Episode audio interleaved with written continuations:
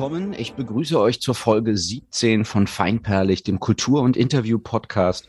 Und ich habe eine wunderbare Gesprächspartnerin heute zu Gast.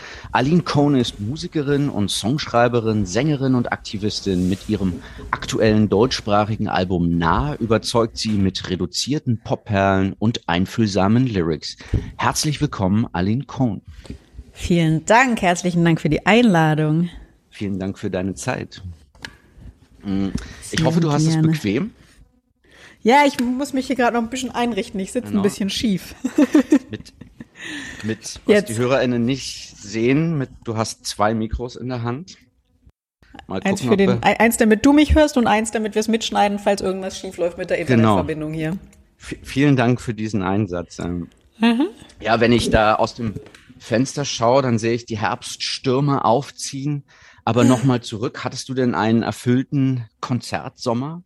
Ja, ich bin so glücklich. Ich bin so froh, dass wir auftreten konnten ja. im Sommer. Ähm, war richtig, richtig schön. Haben richtig schöne Konzerte gehabt, die so ganz erfüllend waren. Bin, bin beseelt, dass ich wieder spielen durfte, nachdem das so lange nicht möglich war.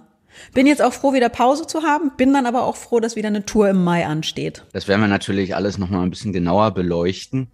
Hm, eigentlich brauchen wir ja gar nicht mehr per Videokonferenz miteinander sprechen, weil die Umstände und Auflagen ermöglichen es uns ja, äh, uns wieder zu treffen, Konzerte zu erleben und zu spielen. Wenn auch noch lange nicht auf dem Niveau wie vor dem März 2020.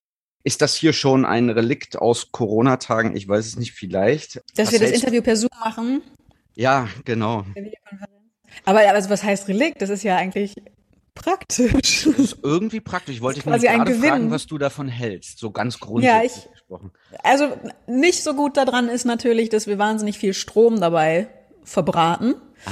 ähm, ja, weil ja, dieses Streaming natürlich ganz, ganz viele Serverleistungen in Richtig. Anspruch nimmt. Ja. Ähm, und ich als als ähm, möchte gern Umweltaktivistin eines Tages mal sein. ähm, Genau, bin mir natürlich dessen bewusst, dass dieses ganze Streaming auch bedeutet, dass wir unheimlich viele Ressourcen dabei verbrauchen, was natürlich ähm, in Ordnung wäre, wenn das alles aus erneuerbaren Energien wäre. Ja. Aber sind ja so ein bisschen auf dem Weg dahin jetzt vielleicht. Ganz genau, da müssen wir noch, da haben wir noch ein bisschen Nachholbedarf. Aber dass es eben auch praktisch ist, äh, sagtest du auch und stimmt. Also man spart sich die Wege hm. und man hat. Na klar. Ähm, Genau. Wahrscheinlich gibt es einige Leute, die mit dem Auto irgendwie zu ihrem Interview hinfahren würden. Das wäre natürlich auch überhaupt gar nicht geil für die Umwelt. Genau, genau. So spart man sich immerhin diesen CO2-Ausstoß, wobei ich wahrscheinlich mit dem Fahrrad gekommen wäre. Ja, ja ich auch. Ja. Das, das werden wir also nochmal durchrechnen. Ja, genau das eigentlich. Ne? Es ist halt voll aufwendig. Ich habe mal Umweltschutztechnik studiert ja. und hatte mir damals eigentlich so vorgenommen, okay, ich muss einfach die Dinge alle ausrechnen. Aber es ist halt, es fließen so viele Komponenten mit ein. Ne? Ja. Aber naja, dafür gibt es ja die künstliche Intelligenz und irgendwelche Programme, die das alles ausrechnen können. Gibt zum Glück Leute, die sich damit schon beschäftigt haben. Ich ja, muss nur noch rausfinden, wo man an diese Informationen rankommt.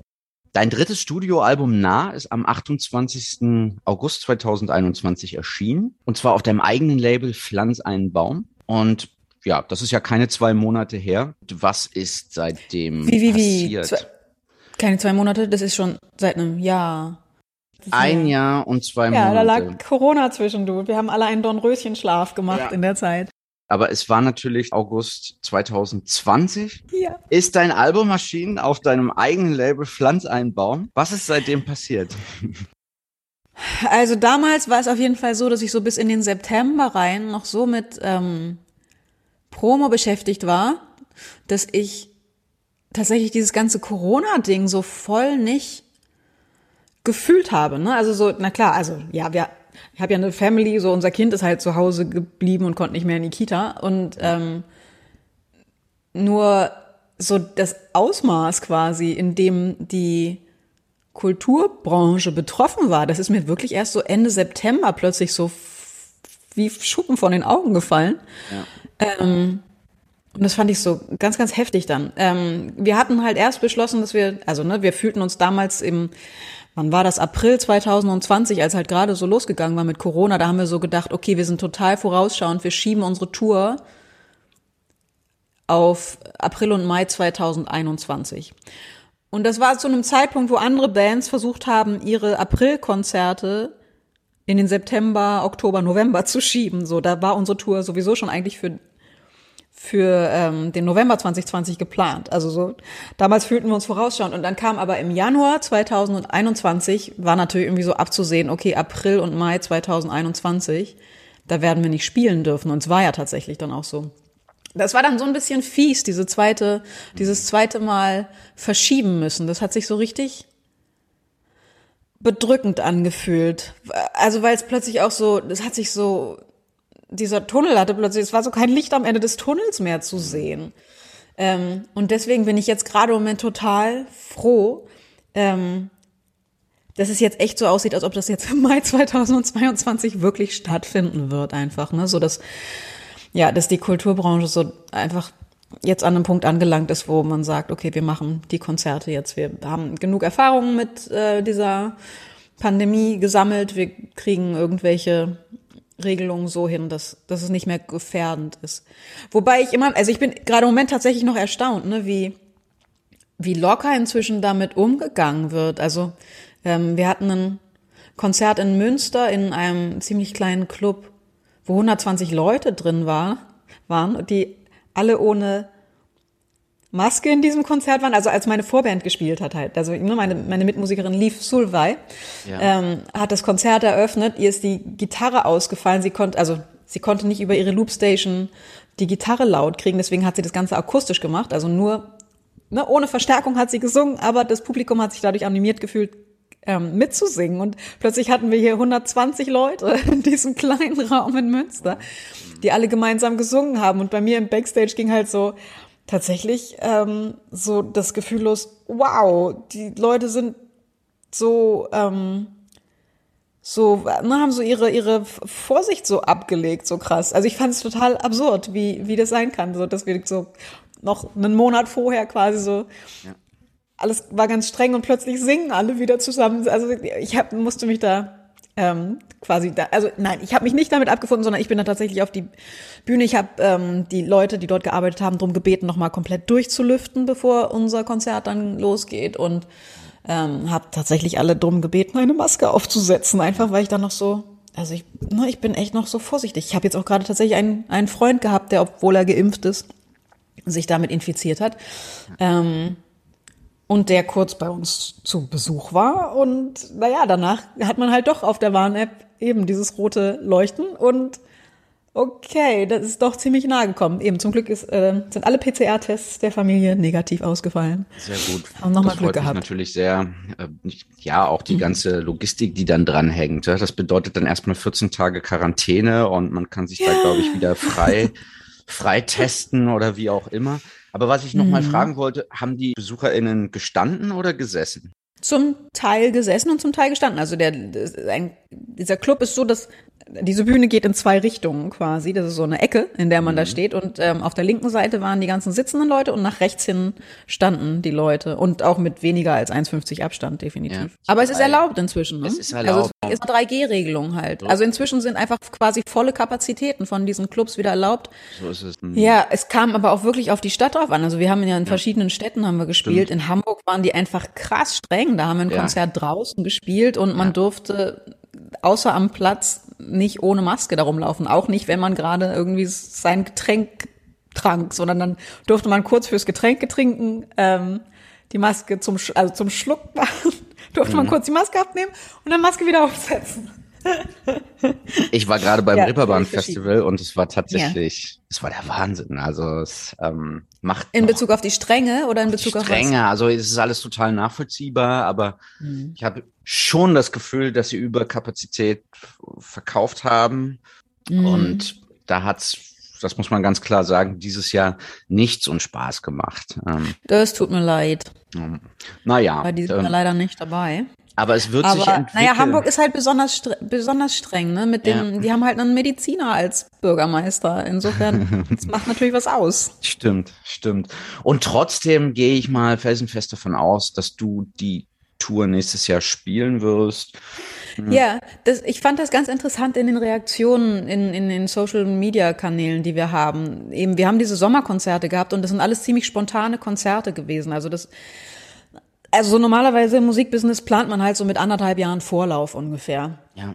Und diese Sommerkonzerte waren zum Teil so drei Monate vorher oder zwei Monate vorher überhaupt nur geplant. Und es gab auf Social Media, ähm, hatte ich Kommentare ähm, von Leuten, die so enttäuscht waren darüber, dass diese Tour quasi nicht die Priorität hätte ähm, denn eigentlich müsste man jetzt erstmal die Konzerte nachholen, die ja ausgefallen sind oder ne, bis jetzt verschoben worden sind. Ja. Das ist ähm, halt eine völlig andere Baustelle. Diese Sommerkonzerte konnten halt sehr spontan noch dazu gebucht werden und diese Tour ist halt eine komplette Tour mit 20 Konzerten, ja. wo eine völlig andere Logistik dahinter steht und eben wo wir auch schon mit diesen Clubs halt Vereinbarungen haben. Ja. Und ähm, die steht schon viel länger. Also diese Tour, die halt ja. 2022 stattfinden wird, die ist schon viel länger fest als alle Konzerte, die im Sommer reingekommen sind. Das heißt, nach außen hin hat es eine völlig andere Wirkung, ne, wenn man diese Räder, mit denen diese Musikbranche halt mal nicht kennt.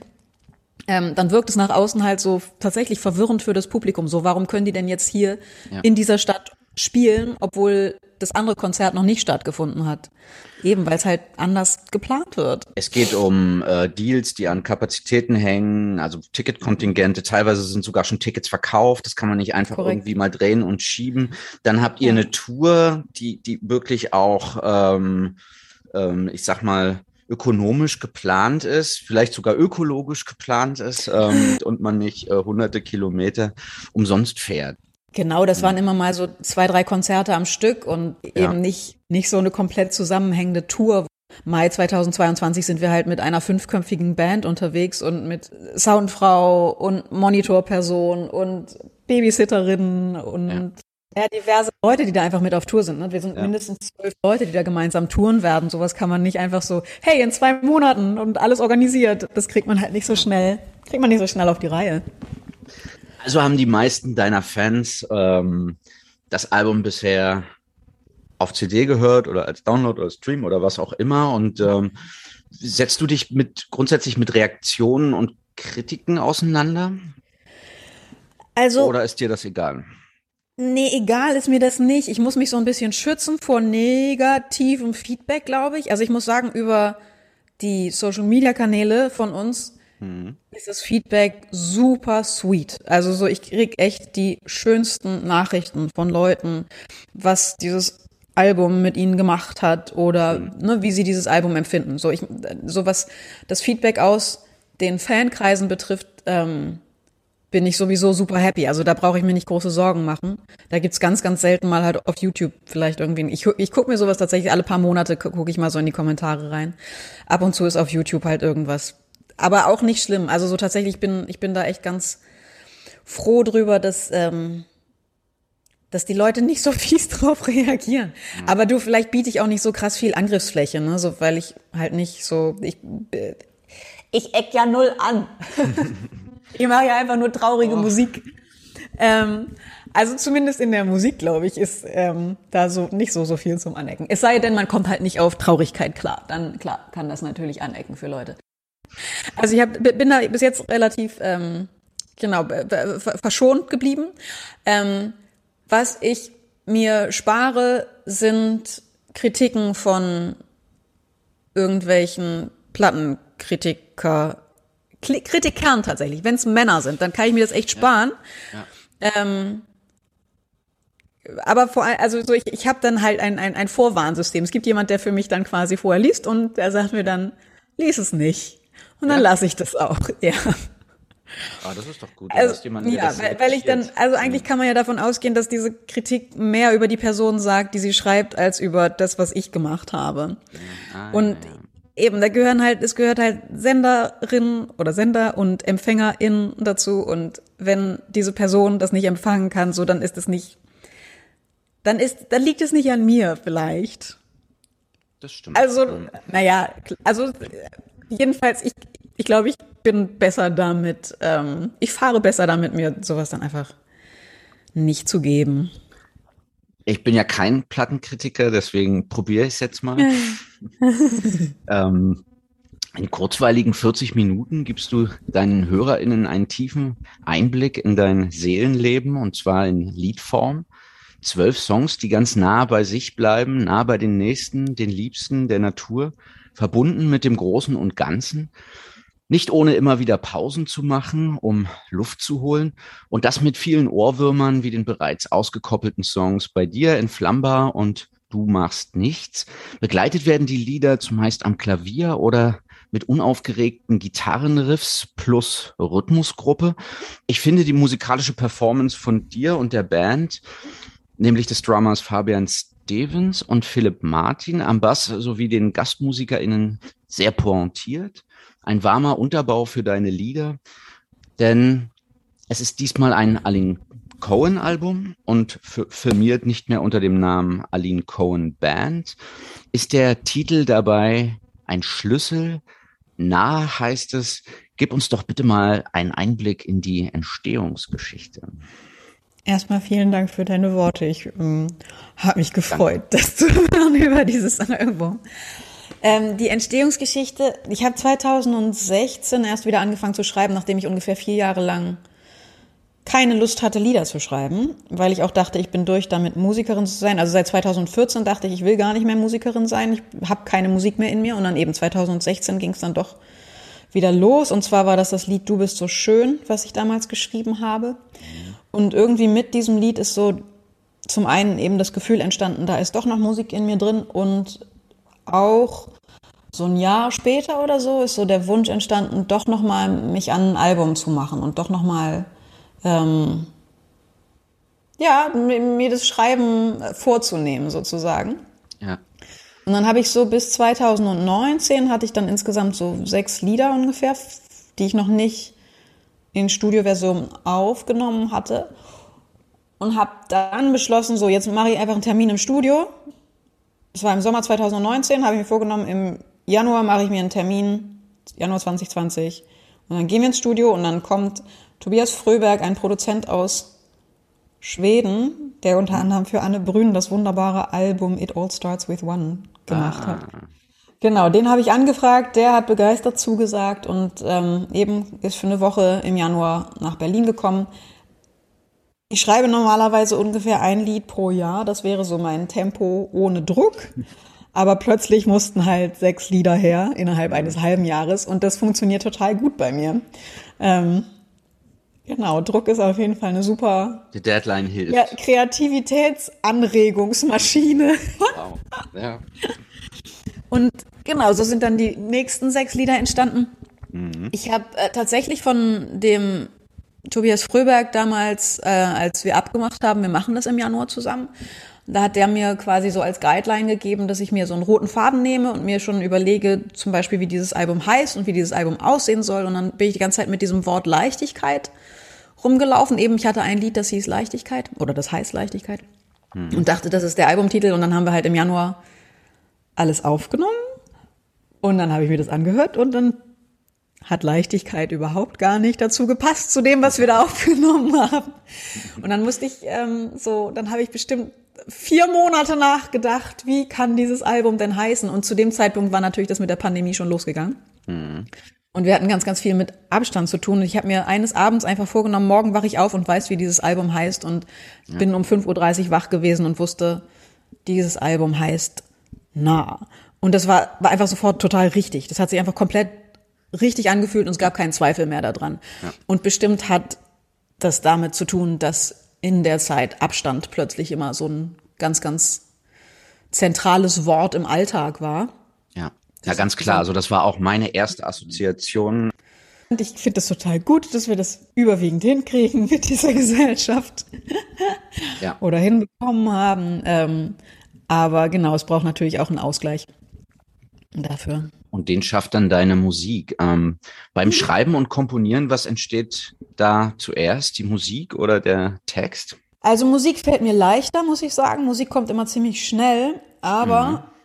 ich kann mich eigentlich ziemlich drauf verlassen, dass ein Song nicht fertig wird, wenn nur Musik kommt, sondern es muss tatsächlich diese, irgendwie muss dieser, es muss zusammenkommen. Es muss so ein Satz mindestens gemeinsam mit der Musik rauskommen, sonst wird ja. aus der Musik kein Song. Sonst mache ich das nicht fertig. Also ich brauche ja. tatsächlich irgendwie so einen Startsatz, der direkt mit der Melodie, die ich im Kopf habe, da ja. ist. Und dann kann ich daraus ein Lied schöpfen quasi. Ja. Vielen Menschen im deutschsprachigen Raum bist du ja schon seit längerer Zeit bekannt. Deine ersten zwei Studioalben feierten große Erfolge. Wer bist du hieß dein Debütalbum aus dem Jahr 2010. Dann gab es wichtige TV-Auftritte und Konzertreisen sowie Kooperation. Mhm. Ich habe dich beispielsweise damals im Duett mit Marcel Brell kennengelernt. Ich glaube, mhm. das war 2014. Sehr mhm. schöne Nummer. Und jetzt bei der Recherche ist mir zum Beispiel aufgefallen, ich habe einen YouTube-Clip gesehen von dir bei Inas Nacht. Ähm, der Clip hat zweieinhalb Millionen Klicks generiert. Ähm, mehr als Casper, Lena, Klaas und Co. Mhm. Ja, ähm, ja, ich habe so ein paar Songs, die so zwischen eins und zwei Millionen Klicks haben tatsächlich. Ja. Vielleicht ist einfach diese Version, ja, da war schon so ein bisschen, hat sich schon alles echt sehr, sehr gut zusammengefügt. Hat sich so ja. ein bisschen, war so ein bisschen magischer Moment, der da festgehalten wurde, glaube ich. Und mhm. damit will ich dann auch nochmal an den Anfang gehen. Du kommst ursprünglich aus Hamburg, bist ein Kind der 80er Jahre und mehrsprachig aufgewachsen. Hm. Deine Mutter ist Deutsche, dein Vater Mexikaner. Du hast eine jüngere Schwester, die als Journalistin tätig ist und einen hm. Sohn. Das war jetzt nochmal hm. die geballte Wikipedia-Packung. Welcher Weg führte dich denn hin zur Musik? Tatsächlich bin ich hm, fast wie zufällig dort gelandet. Nein, das kann ich nicht sagen. Ich war auf einem Musikgymnasium. Ich habe mit sechs tatsächlich mit, mit ähm, Klavierunterricht angefangen, habe in der sechsten Klasse bin ich auf so ein Gymnasium gewechselt, eben die ähm, ein Orchester, also Klassenorchester hatten und ich habe dort im Schulchor gesungen. Also das heißt, war schon viel Musik so in meinem Leben, aber dass ich selber aufs Liederschreiben gekommen bin, ist echt spät gewesen, mit 20 Jahren. Ich bin nach der Schule mhm. wusste ich nicht, was ich machen will, hab, war irgendwie gut in Naturwissenschaften, habe beschlossen, ich fange jetzt erstmal mit Medizin an und gucke dann mal weiter. Und wusste nach drei Tagen, okay, Ärztin bin ich zu dünnhäutig für. Nach drei Tagen. Nach drei ja. Tagen wusste ich, ich bin da überhaupt nicht, ähm, bin nicht aus dem richtigen Holz geschnitzt, um Medizinerin ja. zu werden. Irgendwie finde ich das so, also man muss da einfach so ein bisschen. Das kann ich sehr sein, gut nachvollziehen. Ich. Das hat was, ja, dieses irgendwie ist da was, ist natürlich irgendwie so was Invasives dran. Ne? Also klar, um den Körper dann zu heilen, aber irgendwie fand ich es krass. Ja. Aber wir haben auch in den ersten Tagen einfach so Berufsfelderkundung gehabt und wir hatten ein Video, ähm, wir mussten ein Video gucken über ähm, Augen-OPs. Also wir haben dabei oh. zugeguckt, wie am offenen, ja. offenen Auge, also am Auge halt operiert wurde. Ähm, genau, ich wusste nach drei Tagen, das wird nichts mit mir und Ärztin, aber habe trotzdem dieses Semester durchgezogen und war danach erstmal ziemlich lost, bin für drei Monate nach Indien gegangen und hatte da schon so eine also jede Gitarre hatte eine magische Anziehungskraft auf mich einfach. So jedes Hostel, in das ich gekommen bin, ich habe als erstes gefragt, gibt es irgendwelche TravelerInnen, die hier vorbeigekommen sind, die vielleicht eine Gitarre da gelassen haben? Und ganz, ganz häufig habe ich tatsächlich Glück gehabt und konnte mir dann irgendeine Gitarre vom Hostel leihen. Ähm, ich habe auch tatsächlich erst in der Zeit angefangen, Gitarre zu spielen. So, da war ich im 19, glaube ich. Mhm. Und bin danach nach Schweden gegangen. Und in Schweden ähm, habe ich auf einem Bauernhof gelebt und hatte ein Kellerzimmerchen und eben die Familie, bei der ich gelebt habe, hatte auch ein Klavier und eine Gitarre und ich habe dort, ähm, ich habe ganz, ich habe einfach Tag und Nacht dort Musik machen dürfen, weil ich eben so ein, so ein Kellerzimmer hatte, wo ich eh isoliert war, also zumindest akustisch, akustisch isoliert war von der Familie. Ähm, und dort war ich umgeben von Leuten, die geschrieben haben. Also ich war dort bei einer, ich bin zu einer Gesangsschule, eine Werbeck-Gesang, das ist so eine Gesangstherapieform. Ich bin zu so einer Schule gegangen, um hat dort, hab dort einfach so eher zufällig tatsächlich so eine Ausbildung angefangen. Und weil um mich rum so viele Leute geschrieben haben, war das irgendwie so, es war so ganz normal, dass man Lieder schreibt. Das haben mhm. irgendwie alle gemacht. Und dann waren wir einmal bei einer offenen Bühne, weil einer von, von meinen Kurs, ähm, Kursteilnehmern, also mit, mit Teilnehmern dieses Kurses, äh, einen Auftritt dort hatte. Und das habe ich gesehen, diese offene Bühne, und habe mir vorgenommen, okay, zwei Lieder, das schaffe ich auch. Beim nächsten Mal schreibe ich, also ich schreibe bis zum nächsten Mal einfach zwei Lieder und trete hier auf das war für mich tatsächlich so dieser Rahmen, der irgendwie nötig war, um zu schreiben. Also ich habe mich dort in mhm. Schweden in meinem Kellerzimmer auch ganz, ganz viel gelangweilt. Ich glaube, diese Langeweile habe ich irgendwie gebraucht, um, um aus dem Quark zu kommen mit der Musik. Ja, also hast du nicht in einer großen Stadt in Schweden gelebt, sondern eher mhm. kleinen Stadt auf dem Land? Ja, oder? auf einem Bauernhof ja. am Waldrand. Mhm. Ja, ich stelle mir das mal so vor, man sitzt in Bullabü und schreibt tolle Lieder. Ja, ähm, ja. genau. Das, Tatsächlich, die, die Familie, bei der ich da gewohnt hat, hatte, ähm, die hatten einen angeschlossenen Kindergarten, der Litten, Litten Bullabü, also Kle Klein Bullabü hieß ah, das. Ja, ja ich habe tatsächlich mein Bullabü da gefunden.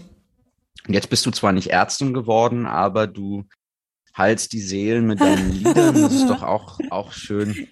Yeah. Gab es denn Vorbilderfiguren auf diesem Weg, die dir lieb Ja. und teuer waren oder immer noch sind? Auf jeden Fall. Also damals, als ich in Schweden war, war ich auf jeden Fall krass eingenommen von Björk. Ich war einfach so, ich bin seitdem ich 13 bin, echt mega Björk-Fan gewesen. Und auch dort so in, in dieser Schwedenzeit hat mich diese Musik ganz, ganz viel begleitet. Aber wer auch, glaube ich, richtig wichtig war, ist Ani DiFranco. Ich hatte damals in Indien, als ich diese drei Monate unterwegs war, hatte ich eine Kassette dabei, wo so ein paar Lieder von Ani DiFranco drauf waren. Und das hat mich so bewegt und das hat mich auch so, ähm, das war wirklich so doll Vorbild für mich. Ich habe das gehört und habe gedacht, ich will sowas machen. Ich will Songs schreiben. Ich will Singer-Songwriterin werden. Einfach, weil ich das, was Ani DiFranco gemacht hat, so, weil ich, das hat mich so begeistert. Ähm, und gleichzeitig habe ich aber auch so gedacht, na ja, aber Ani DiFranco hat ja diese ganzen Songs schon geschrieben. Was braucht's mich so? Es gibt ja sie schon. aber genau, trotzdem, der, der Wunsch hat dann doch überwogen, Sicht. auch zu machen. Ja. aber vielleicht muss man auch Kind der 80er sein, um so ein Fan von Ani DiFranco sein zu können. Vielleicht, vielleicht. Das muss man nochmal überprüfen, ob das alles gut gealtert ist. ähm, Aber ich gehe mal davon aus. Die Menschen feiern dich und feierten dich auf den Bühnen des Landes. Man, manch einer wähnte dich schon auf der nächstgrößeren Bühne oder im Stadion. Aber du hast dich vorerst für ja, mehr Empowerment entschieden und eine Auszeit genommen von der Musik und hast eben angefangen in den Niederlanden Land and Water Management zu studieren. Man beschäftigt sich mit Agrarkultur im weitesten Sinne. Das, was so drumherum dazugehört. Also meine Spezialisierung ist Wasserressourcenmanagement. Ich habe meinen Master allerdings tatsächlich noch nicht gemacht und habe theoretisch noch bis 2025 Zeit, das nachzuholen. Okay. Ähm, ja, ich war, ich war selber ganz ähm, überrascht von dem Studium quasi. Also schon, ich hatte mich schon ein bisschen belesen, was so die Fächer sind, die man da so hat. Aber es ist doch sehr, sehr viel, also die Fächerkombinationen, die ich mir da so zusammengewählt habe, waren doch sehr, sehr viel soziologischer, als ich das erwartet hätte. Ich hatte so ein etwas technischeres Studium erwartet. Ich hatte halt auch vorher halt ein Umweltschutztechnikstudium gemacht, also Ja. eine Ingenieursrichtung. Ähm, viele Vorlesungen mit den BauingenieurInnen zusammen.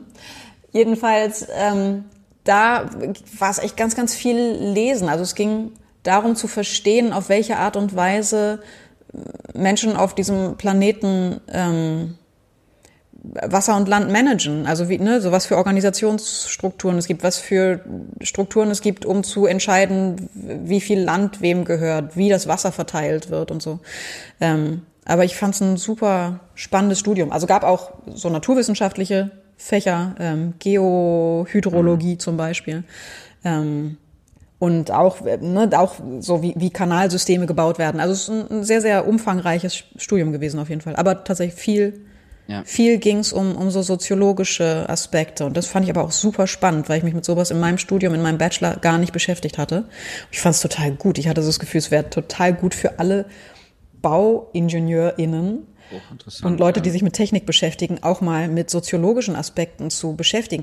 Weißt du, es werden häufig irgendwelche technischen Lösungen halt irgendwie hingestellt, zum Beispiel in solchen ähm, Entwicklungszusammenarbeitsprojekten, wo halt nicht drüber nachgedacht wird, so passt das überhaupt zu der Kultur, in der das dahin gebaut wird. Ne? Ich meine, klar, im Moment ist es sowieso alles in so muss so alles neu überdacht werden mit diesem White Saviorism und ähm, und so, ne, so was, was sind überhaupt diese Hintergründe, weswegen, weswegen eiern irgendwelche Menschen in der Welt herum und glauben, dass sie irgendwelchen anderen Ländern das ist helfen eben- müssen. Ja, und dass es eben nicht nur damit getan ist, immer nur noch mehr Technologie auszuarbeiten, sondern dass es Ja. vielleicht jetzt Zeit ist, die Ressourcen zu schützen und eher weniger zu machen als mehr.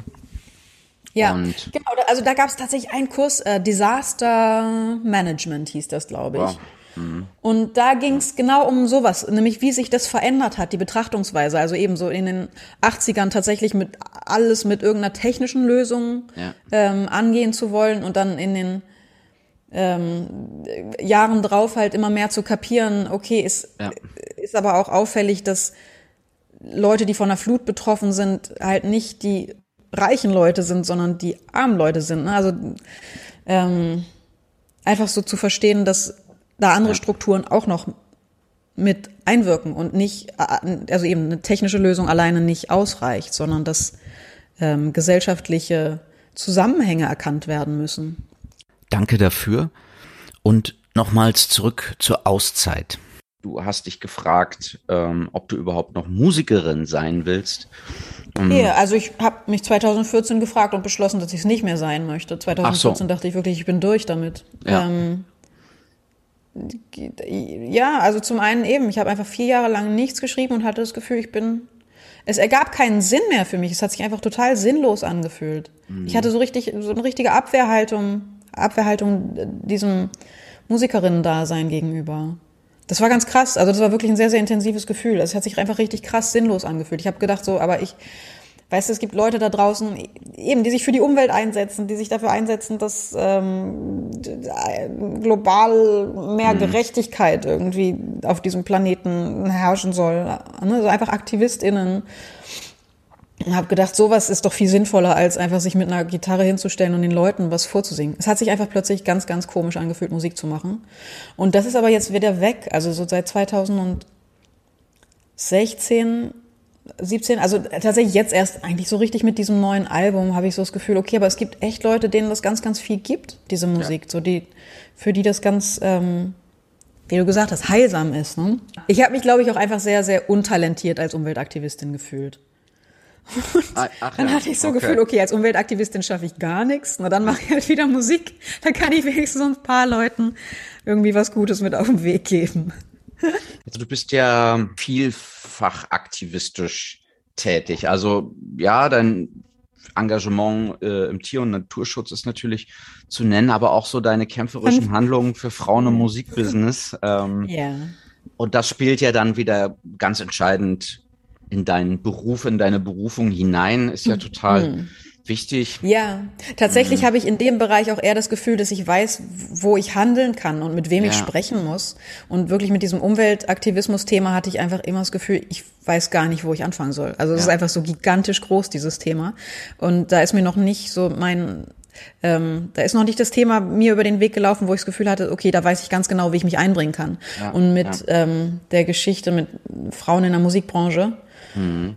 Frauen Aber da würde ich jetzt mal sagen, so die Spitze des mhm. Eisbergs, für mich persönlich, mhm. das muss ich an dieser Stelle unterstreichen, ist soziale Gerechtigkeit.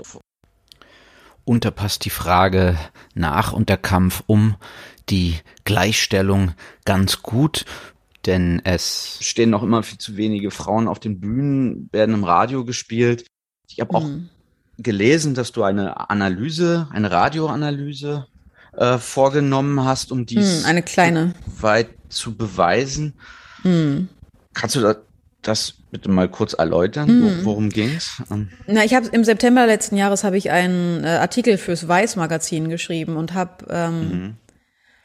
ich hatte so im Kopf, dass es, also es gab so eine Art Gerücht, sagen wir mal, oder ich hatte das auch schon über Leute gehört, die im Radio arbeiten, aber die auch gesagt haben, so von mir hast du das nicht. ähm, dass, dass es Regelungen gibt, dass maximal zwei Frauenstimmen am Stück laufen, also von den Songs, maximal zwei Frauenstimmen und dann erstmal wieder so vier, fünf Männerstimmen. Und das wollte ich mir mal angucken. Und dann habe ich mir drei Radiostationen vorgenommen und habe mir die für drei Tage, also ich habe mir die Playlists von drei Tagen zwischen jeweils morgens um acht und abends um acht angeschaut und da ist so zum Beispiel NDR 2 dabei gewesen mit einem Anteil von ungefähr 70 Prozent Männerstimmen, 20 Prozent Frauenstimmen und 10 Prozent Duette, also mit gemischten mhm. Stimmen. Und andere Radiostationen, Deutschlandfunk Kultur, wo man eigentlich so, ne, also wo ich das Gefühl hatte, dass die ähm, Programmchefin schon ein Bewusstsein für das Thema Gender hat. Ja. Ähm, und trotzdem landen die bei 55 Prozent Männer, 35 Prozent Frauen und 10 Prozent Duette. Ähm, und dann war es noch eins live, habe ich mir noch angeguckt. Die waren so bei sowas wie 65 Prozent zu, puh, ich weiß es nicht mehr genau. Genau, jedenfalls das mit diesem NDR 2, das hat mich schon so gewurmt. Ich habe mich da auch noch ein bisschen dahinter geklemmt, habe inzwischen den Programmchef auch erreicht und es steht immer noch ein Gespräch aus mit Key Change und Music Women Germany, ja. dass wir mal darüber sprechen. Er möchte uns gerne sagen, was er schon alles getan hat für mehr Gendergerechtigkeit im Radio ja. und wir können, wir wollen gerne mal darüber sprechen, was vielleicht noch möglich ist, wo es vielleicht noch Spielraum gibt, wie ja wie man es noch gendergerechter hinkriegt, als naja, mit 70 Prozent Männerstimmen und 20 Prozent Frauenstimmen.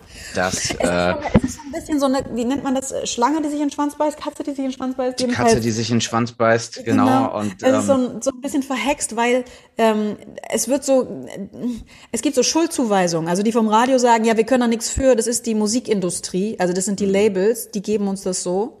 Und die Labels, naja, die versuchen sich halt dem anzupassen, was da im Radio stattfinden kann. Also das heißt, wenn eine Künstlerin von einem Major-Label schon in Rotation läuft, dann bieten die, die nicht noch einen Song von der anderen an, weil es die Kategorie Frau ist ja schon abgehakt. Das quasi ist dann schon erfüllt. Aber trotzdem wird man das Gefühl nicht los, dass man das bei den männlichen Acts nicht unbedingt immer so streng beachtet. Ja? Du, es, es laufen, also eben, ich habe mir mhm. NDR2 ja zum Beispiel echt sehr, sehr genau angeguckt. Es, es laufen am Tag, also in diesen drei Tagen gab es einen Tag, da liefen 14 deutschsprachige Männer. Ja. Also ne, das ist dann ein Johannes Oerding, Mark Forster, Tim Bensko, Andreas Burani, etc. Ja. Und es lief, in diesen drei Tagen liefen null bis eine, null bis zwei Frauen, glaube ich, an, an, also an, an deutschsprachigen Frauenstimmen. Das war dann Silbermond und Namika, glaube ich, lief mal an einem Tag. Aber also eben das Verhältnis ist halt 14 zu 2 beziehungsweise 12 zu 0 war auch mhm. an einem Tag. Es gab mal einen Tag, an dem halt null Frauen in deutscher Sprache gespielt worden Wahnsinn, sind. ja, total unausgewogen und ähm, die mhm. Intendantinnen und Programmchefs dieser Welt werden das sicherlich immer von sich weisen und wieder auf andere Gewerke schieben. Jetzt hatte ich gerade so schlecht über das Reeperbahn-Festival gesprochen, aber was mir dort aufgefallen ist, ähm, wie viele tolle weibliche Acts es gibt. Das ist doch super. Also ich meine, da machen mhm. wir auf jeden Fall was richtig, wenn man die nämlich erstmal entdecken kann. Wie will man die entdecken, wenn die nicht stattfinden? Ja. So ja. eben die Festivals haben irgendwie Rock am Ring mit was 96 Prozent Männeranteil und zwar von allen MusikerInnen, die da auf der Bühne sind. Also selbst die Gitarristin wird mitgezählt und trotzdem landen die bei 96 Prozent Männeranteil. Wahnsinn, ja, ja, genau. Das, das wenn man die männlichen Acts auf den Plakaten wegixt, dann ist man noch bei ähm, ja, unter zehn Prozent ähm, weiblichem ja. Anteil. Und dann ist mir wiederum aufgefallen, dass die, die, das Reeperbahn Festival dieser Key Change Quote äh, unterstellt ist. Hast du davon gehört? Das war, das ist initiiert. Das ist quasi Personalunion. Also die, das Reeperbahn Festival gehörte zu den ersten Unterzeichnern davon. Mm. Und inzwischen haben die die Leitung davon übernommen, von diesem Key Change. Key Change ist äh, ein internationales Projekt, beziehungsweise europaweites. Also ich ich verstehe, ich verstehe. Das ist alles komplex. Ich sollte da noch mal ein bisschen eintauchen. Vielleicht hat, kann ich da auch noch mal ein paar Links in die in die Show Notes packen, damit man das noch mal ein kleines bisschen untermauert und Licht ins Dunkel bringe und das auch noch mal ein ja. bisschen sortiere. Also ähm, was man auf jeden Fall noch zu Music Women Germany sagen kann, es gibt halt eine Datenbank unter www.musicwomengermany.de. Ich habe es hier auf meinem Mikrofon tatsächlich yeah, stehen. genau das. das. So. Der Aufkleber von Music Women Germany. Ah, ja, ähm, ja. Da gibt's eine Datenbank, die deutschlandweit ist und dort können sich alle Frauen, non-binäre, Transpersonen, die im Musikbereich tätig sind, eintragen, ein Profil anlegen. Ja. Und wenn ich dann zum Beispiel auf Tour bin und noch keinen Support-Act in Dortmund habe, dann gehe ich auf diese Seite und gucke, welche Musikerin gibt es in Dortmund, mhm. die mich anspricht. Und die kann ich dann über diese Seite anschreiben. Also ist einfach eine Datenbank, ja.